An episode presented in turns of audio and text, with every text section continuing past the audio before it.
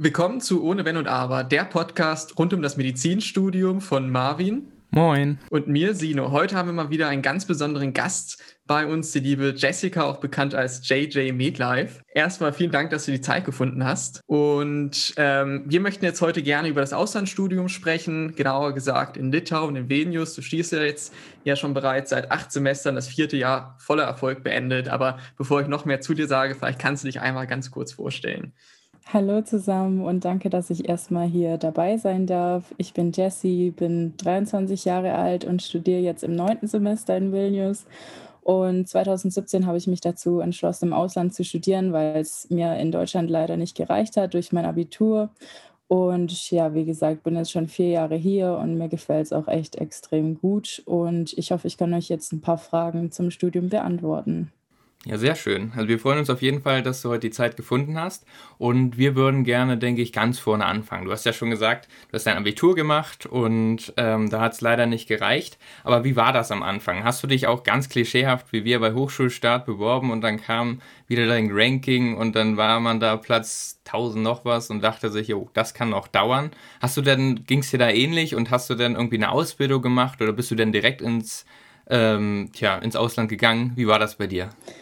Ja, witzigerweise war das gar nicht so, wie du beschrieben hast. Also ich habe mich nie auf Hochschulstart beworben, habe da auch nie meine Sachen abgegeben.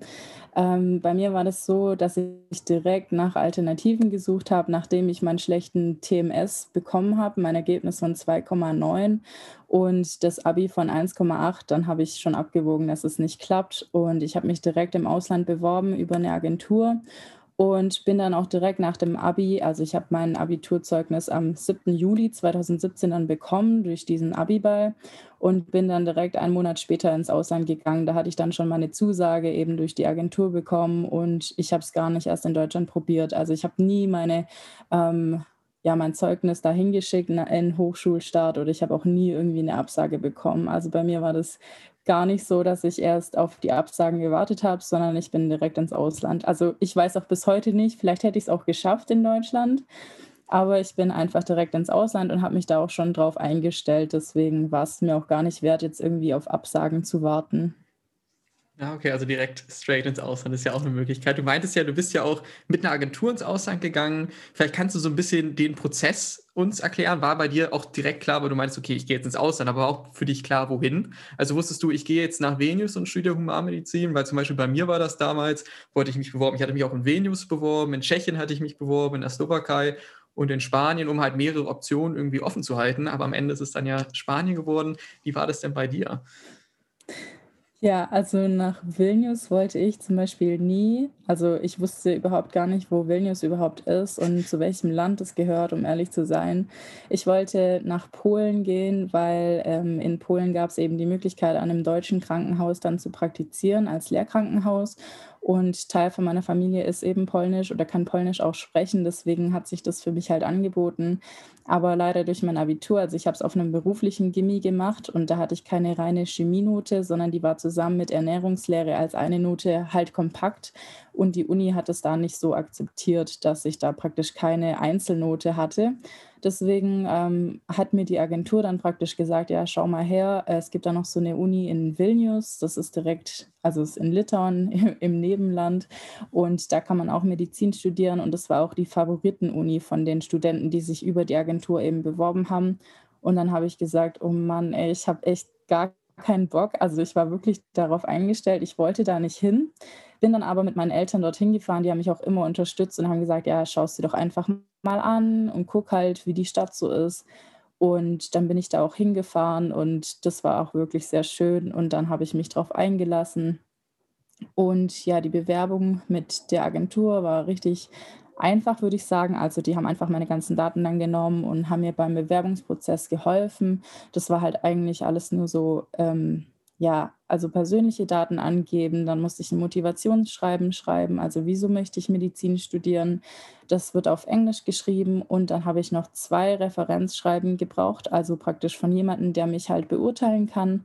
Und da habe ich dann meinen Lehrer, also mein Deutschlehrer war das damals und mein Englischlehrer, die beiden haben mich dann bewertet und haben das dann auch eingeschickt und das war es dann auch eigentlich schon. Ich hatte dann noch so einen kleinen Aufnahmetest Das waren 30 Fragen Chemie, 30 Fragen Bio und dann hatte ich auch direkt die Zusage danach. Ja, und jetzt bereust du ja, denke ich, die Entscheidung, nicht nach Vilnius gegangen zu sein. Und ähm, ja, ich wollte eigentlich fragen wegen der Aufnahmeprüfung, das hast du ja schon gesagt. Dann gehen wir gleich den Schritt weiter. Du hast bestanden. Dann war natürlich die Freude, denke ich, auch groß, endlich Medizin studieren. Und ja, dann ging es ja los, wahrscheinlich Umzug und ja, die neuen Leute. Irgendwann kam die erste Woche. Wie war das für dich so am Anfang? War das Chaos? Weil das muss ja dann wahrscheinlich schnell, schnell gehen? Oder ähm, dachtest du, komm, ich bin da souverän, mich stört das gar nicht. Wie war es bei dir? Ja, bei mir war das tatsächlich so, ich habe meine Zusage dann im Urlaub in Gran Canaria bekommen und ich war da noch zwei Wochen dann weg. Das heißt, ich hatte diese Zusage und ich war nicht zu Hause in Deutschland. Meine Eltern waren da auch zu der Zeit gerade in Norwegen. Die waren unterwegs mit ihrem Wohnmobil. Das heißt, für uns alle war das wie so ein großer Schock und wir haben uns alle gedacht, oh oh, was machen wir jetzt? Wir müssen ja uns um den Umzug kümmern, um die Einreise und alles Mögliche muss geplant werden. Ich bin ja auch noch nie umgezogen von zu Hause. Also ich wohne halt in meinem Dorf, seit ich geboren bin. Und so ein riesiger Step und dann bist du halt praktisch gerade noch im Ausland und weißt überhaupt nicht, okay, was muss ich jetzt machen? Und dann habe ich in Gran Canaria eben nach Wohnungen schon gesucht auf dieser Webseite. Ich habe mich äh, mit den anderen Studenten so ein bisschen unterhalten. Wir hatten da schon unsere Gruppe und jeder, der seine Zusage eben schon hatte, mit dem konnte man sich dann halt schon austauschen. Das fand ich halt ganz, ganz wichtig. Und vor allem waren das ja auch Deutsche. Das heißt, ähm, ja, es war halt entspannt, schon jemanden zu haben, dem es halt genauso gleich geht, die vielleicht auch gerade noch irgendwie in einem anderen Lebensabschnitt sind und die dann auch ins Ausland gehen. Und ja, dann haben wir, ja, dann sind wir einfach mit meinen ganzen Sachen dann nach Vilnius gefahren. Ähm, ich glaube, das war dann noch so eine Woche, bevor ich dann tatsächlich umziehen wollte, als wir uns die Wohnung dann in Vilnius angeschaut haben. Meine Eltern sind dann zurück von Norwegen mit dem Wohnmobil auch in dieser einen Woche eben zurück nach Deutschland gekommen, dass wir zusammen gemeinsam dahin fahren können. Und ich habe mir Wohnungen angeschaut, habe dann auch direkt eine am Marktplatz, also in der Stadtmitte gefunden, die war auch super perfekt. Und in Vilnius habe ich mich dann auch mit einer Ersti getroffen, also auch mit einer Deutschen, die ihre Zusage bekommen hatte. Und es war dann auch echt schön, weil ich dann schon jemand kannte und da konnte ich mich auch echt drauf freuen. Und ja, der Umzug, den habe ich dann so zwei Wochen vor Studienbeginn gemacht tatsächlich und habe dann auch die zwei Wochen noch genossen in der Stadt mit dem ganzen Kennenlernen von den anderen Leuten. Es waren auch wirklich sehr viele Deutsche schon da. Also der Anfang war wirklich toll. Ich war wie in so einer anderen Welt. Ihr kennt es vielleicht, wenn man vom Dorf kommt und dann kommt man in eine Großstadt und man kann einfach jeden Tag was Neues erleben. Also es war schon echt, ja, super die Euphorie für mich und hat mir auch echt gefallen. Also wir haben auch wirklich so viel gemacht. Wir waren dann auf so einem äh, Color Run, also so ein 5-Kilometer-Lauf. Da haben wir zusammen teilgenommen, dann verschiedenen Bars, Restaurants und jeden Tag irgendwas erlebt. Also es war schon schön. Und die erste Woche fängt immer damit an, mit so einem riesigen Umzug von 20.000 Studenten. Das ist immer richtig cool. Das geht durch die Stadt und ähm, man läuft dann da zwei, drei Kilometer. Die Mediziner in ihren weißen Kitteln und mit so ähm, ja, Medizinkappen, sage ich mal so. Und die von der Fakultät, die zum Beispiel äh, Jura studieren, die haben dann ähm, ihre Jura-Kittel an und so. Also es ist immer so nach ähm, Fach und so spezifisch, also richtig cool gemacht mit dem Umzug. Und dann gab es halt so ein riesiges Fest und Musik. Und ja, dann gab es noch so ein paar andere Events, Karaoke-Bar, das war auch ganz, ganz witzig. Und so Kennenlernrunden, Stadtrally und so. Also es war schon echt sehr aktiv und sehr kommunikativ. Also man hat sehr, sehr viele Leute kennengelernt.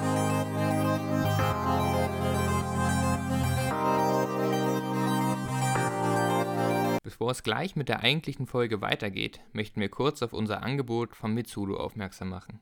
Wir unterstützen dich bei deinem Weg ins Studium, helfen dir bei der Vorbereitung für den TMS, MetaT, Hamnat und EMS und das alles in Zusammenarbeit mit unseren Partnern. Auch für Fächer für Biologie, Chemie oder Physik haben wir spannende Gutscheine auf unserer Plattform. Mit diesen kannst du kostenfreie und persönliche Nachhilfestunden in Anspruch nehmen und dich optimal auf die Vorklinik vorbereiten. Schau jetzt bei www.metsudo.de vorbei. Und dir nun weiterhin viel Spaß mit der eigentlichen Folge.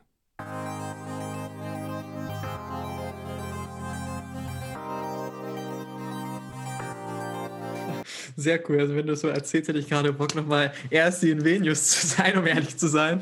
Also wirklich cool. Verrückter Einstieg natürlich so ein bisschen. Alle im Urlaub, nicht vor Ort, aber dann am Ende des Tages lief ja doch alles super. Also wirklich Hammer. Ähm, was, was sich dann sozusagen, finde ich, als nächste Frage auch so ergeben hat und was ja oft einem auch gefragt wird, wenn man Ausland studiert, so ein bisschen diese Sprachbarriere. Gut, du hattest jetzt gesagt, du hast sogar von deinem Englischlehrer dir Feedback geholt, dementsprechend warst du wahrscheinlich nicht ganz so schlecht äh, in der Schule im Bereich Englisch. äh, wie, wie war das denn für dich überhaupt, so dieses erste Semester? Du hast jetzt acht Semester durch, kommst ins neunte Semester. Wie war diese englische Sprachbarriere vor allem mit dem ganzen Lernen? Man muss ja eh, wenn man Medizin studiert, viele Angst, Anatomie, die Naturwissenschaften und Co. und dann noch auf einer anderen Sprache. Wie waren so deine Erfahrungen? Ja, natürlich. Vor Studienbeginn hatte ich natürlich meine Zweifel. Also ich glaube, diese englische Sprache, das war so mein Nummer eins Angst, dass ich es nicht schaffe. Äh, nicht mal vom Stoff, vom Medizinstudium her, sondern eben die Sprachbarriere. Ähm, tatsächlich war ich in Englisch gar nicht so gut. Also ich hatte im Durchschnitt eine 8, also 8 Punkte, 8 von 15. Ähm, mündlich war ich gut, aber schriftlich hatte ich immer nur so 5 Punkte. Also da bin ich gerade so durchgekommen. Ähm, ich war natürlich super geschockt und hatte Angst, aber mir wurde immer versichert von den anderen Studenten, ja, jetzt wart mal ab und so. Die ganzen Fachbegriffe sind wie im Deutschen, auch im Englischen genau ähnlich, also ähnlich. Und du musst es sowieso lernen. Und dann habe ich mich auch darauf eingelassen. Dann kam die erste Vorlesung auf Englisch und ich war echt erstaunt, wie gut es eigentlich runtergespielt worden ist und dass ich auch echt viel mitgenommen habe.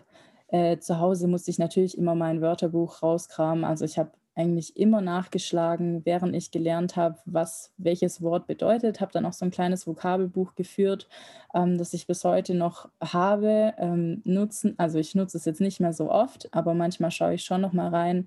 Und ja, das hat vielleicht so, ich sag mal, drei, vier Wochen gedauert, bis man dann wirklich angekommen ist in dem Englischen. Anfangs musste ich mir echt alles noch so übersetzen und auch beim Lernen habe ich so Deutsch, Englisch übersetzt gelernt.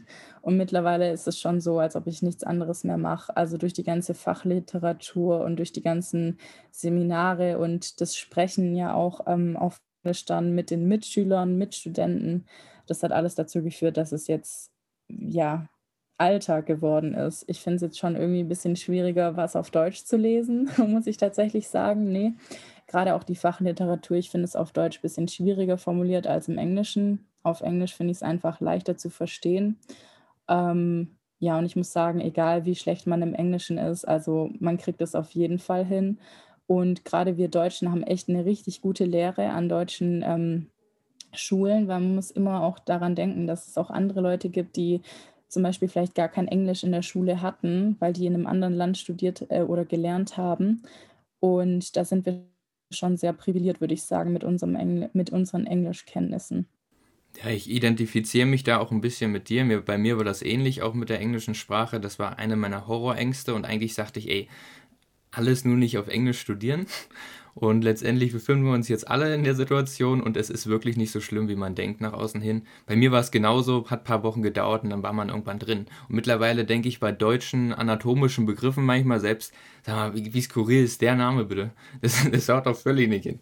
Und ähm, ja, deswegen kann ich mich da gut mit identifizieren. Und jetzt kommen wir nochmal zur Landessprache vielleicht, weil ihr habt ja dann auch Patientenkontakt und wie ist das so? Muss man da Angst haben? Lernt man dann in der Uni schon ein bisschen was von der Sprache? Bringt man sich das selber bei? Wie war das bei dir? Also von der Uni ist man äh, dazu verpflichtet, Litauisch ein Jahr zu haben, aber wirklich nur ein Jahr. Und es ist das allererste Jahr, was ich ein bisschen blöd finde, weil es dauert dann ja noch eine Weile, bis man dann richtig im Krankenhaus eben tätig ist. Und die meisten ähm, sprechen halt eben nur Litauisch oder Russisch eventuell noch Polnisch, aber ganz, ganz wenige sprechen Englisch. Das heißt, man hat immer jemanden dabei, der das übersetzen muss. Also wenn man jetzt ein Patientengespräch führt, dann ist es entweder die Ärztin oder der Arzt, der eben dabei ist.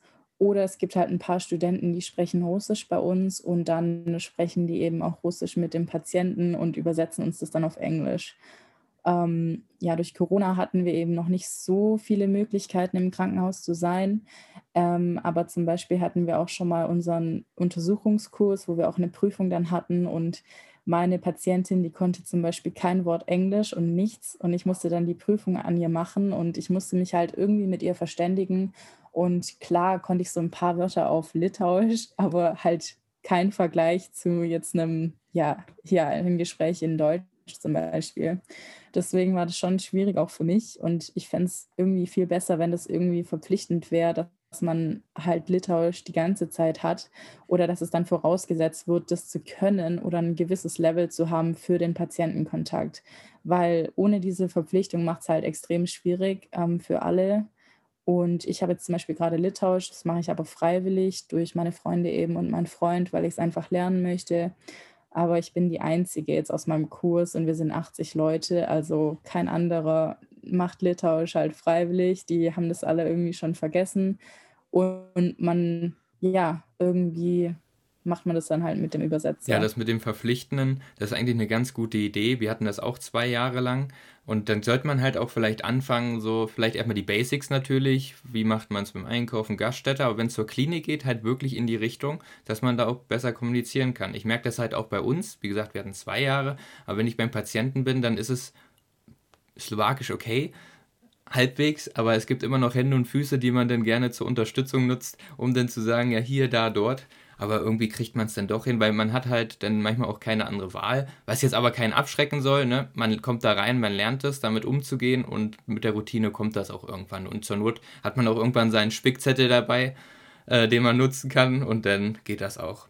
Ja, kommen wir vielleicht auch zum Thema, weil wir sind ja jetzt schon mitten im Studium, wie die Prüfungen bei euch aufgebaut sind. So, ist das ähnlich wie in Deutschland oder gibt es hier bei dir auch schriftlich, mündlich, praktisch oder gibt es auch ein Physikum? Wie ist das bei euch? Bei uns ist das super unterschiedlich. Je nach Fach sieht es ganz anders aus. Wie ihr vielleicht wisst, ist es sehr dem schulischen System ähm, ähnlich bei uns. Also wir haben eben eine Jahresleistung und die besteht eben aus kleinen Tests. Die können jede Woche zum Beispiel sein. In Histo hatten wir jede Woche so einen Drei-Fragen-Test und dann kriegt man entweder ein Plus also wenn man halt gut ist oder ein Minus, wenn man halt gar nichts beantworten kann. Und es hat einen Einfluss auf diese Kolloquien. Ein Kolloquium kann man sich vorstellen wie eine Klausur in der Schule. Also praktisch, es werden vier, fünf ähm, Themen abgefragt und dann schreibt man eben dieses Kolloquium und dann kann man entweder bestehen oder nicht bestehen. Und ähm, dann am Ende von dem ganzen Kurs hat man dann noch ein Examen und im Examen schreibt man eben über alles, also über die ganzen Themen.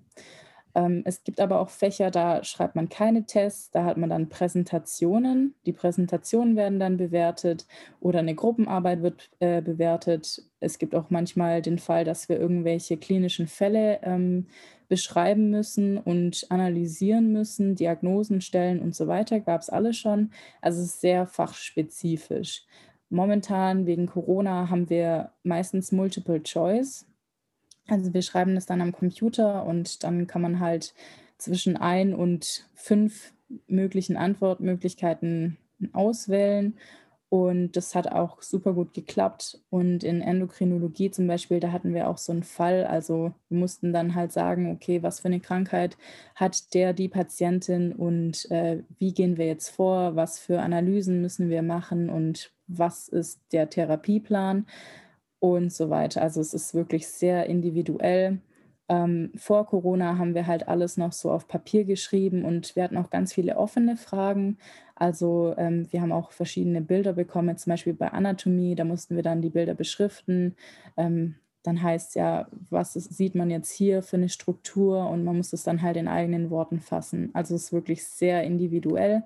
Wir haben auch praktische Prüfungen ähm, durch Corona, jetzt halt gerade nicht, aber sonst ist es immer verpflichtend, eine praktische Prüfung zu machen den Patienten zu untersuchen, also in jeglichen Fächern, ähm, in Gynäkologie, Pädiatrie und so weiter. Also wir müssen dann auch an den, an richtigen Patienten das machen und finde es eigentlich auch ganz gut, also dass wir halt auch so nah am Patienten sind und viel praktisch eigentlich machen müssen sehr wichtig tatsächlich in unseren Fächern, sei es jetzt Humanmedizin oder Zahnmedizin. Wir müssen ja interagieren mit dem Patienten. Und ich finde das tatsächlich auch sehr cool am Human- oder Zahnmedizinstudium, die Vielseitigkeit der Prüfung, auch wenn es manchmal ein bisschen nervig ist, um ehrlich zu sein, weil man jedes Mal anders rangehen muss, auch wie man lernt.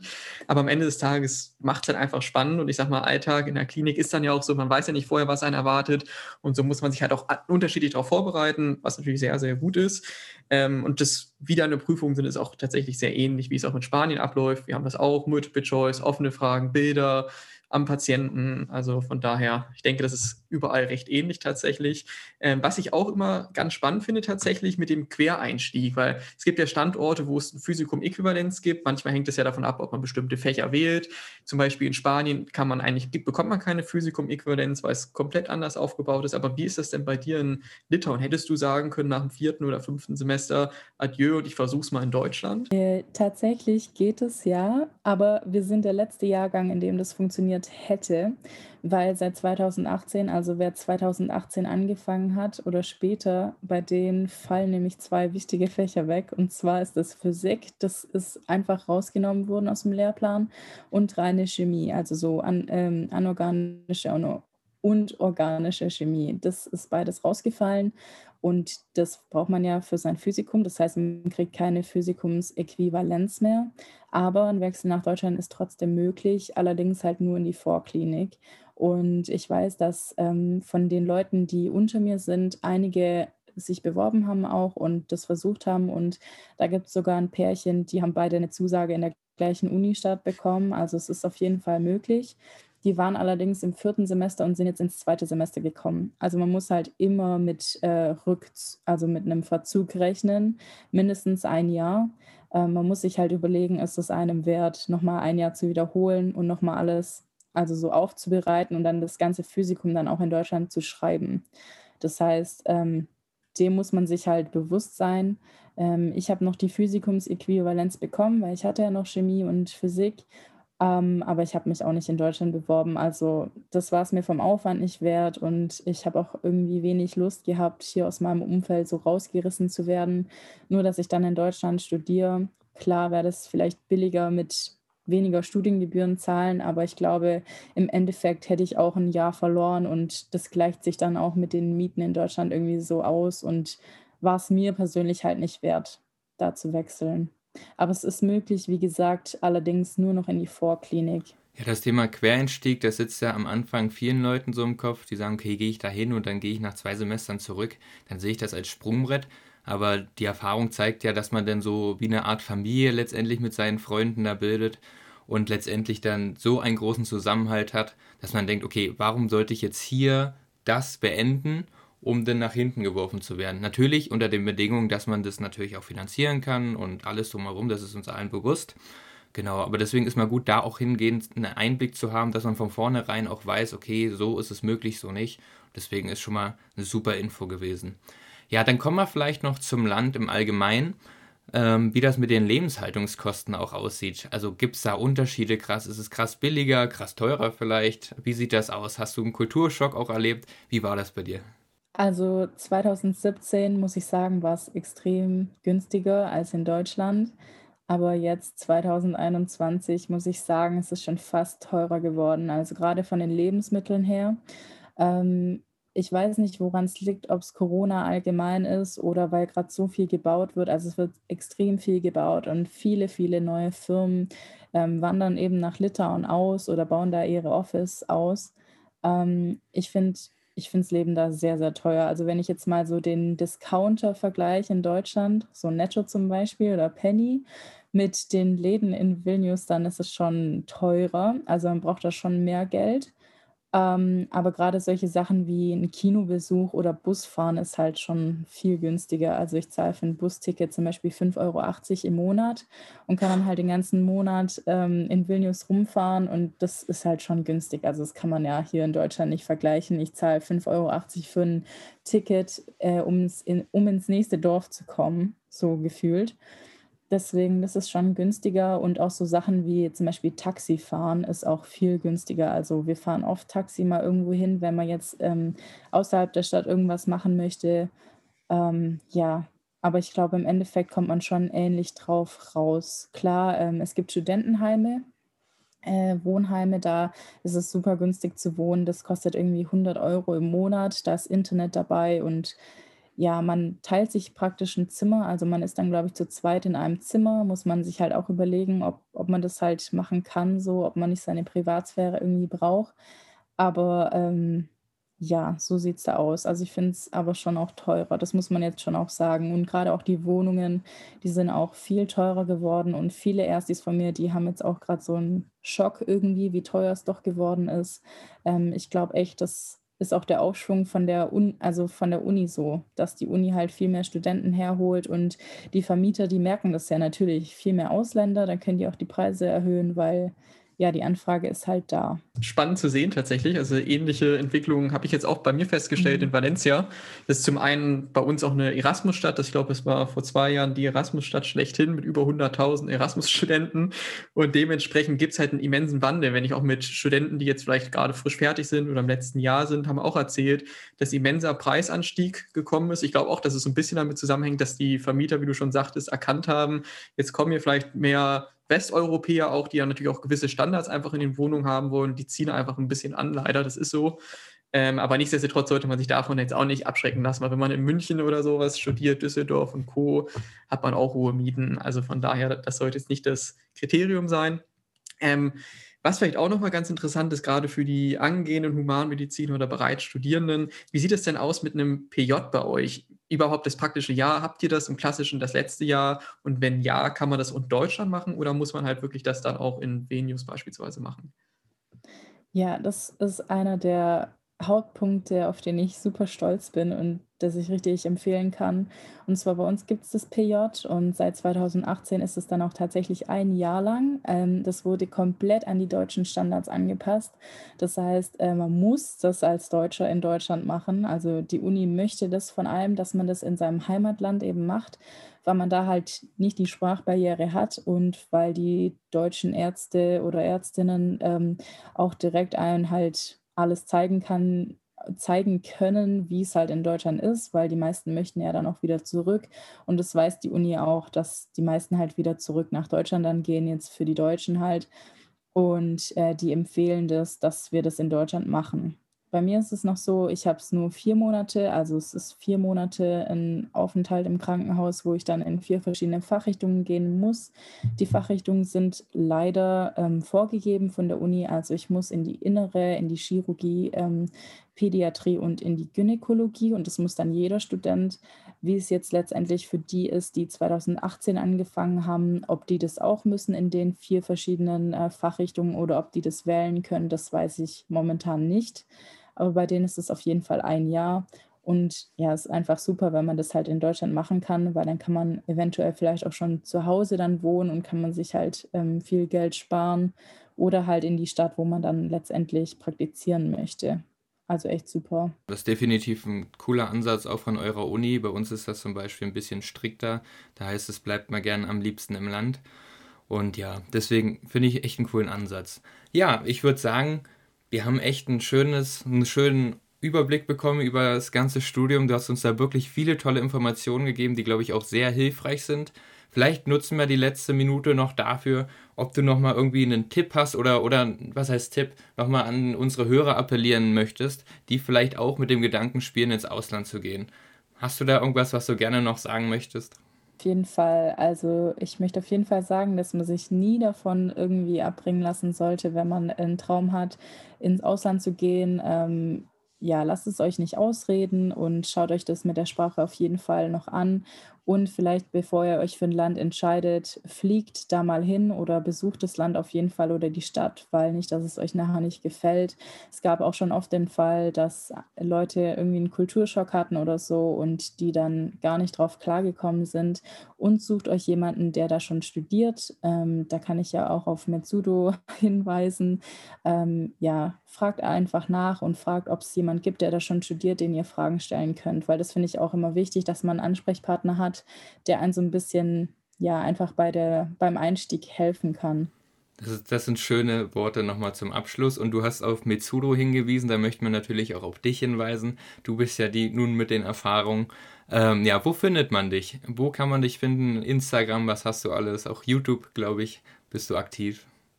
Genau, also ich bin hauptsächlich auf Instagram aktiv unter jj-unten-medlife. Ähm, auf YouTube kann man auch ein paar Videos finden zu mir, ähm, zum äh, Studium allgemein und so ein paar Tipps, wie man sich zum Beispiel in UP zu verhalten hat.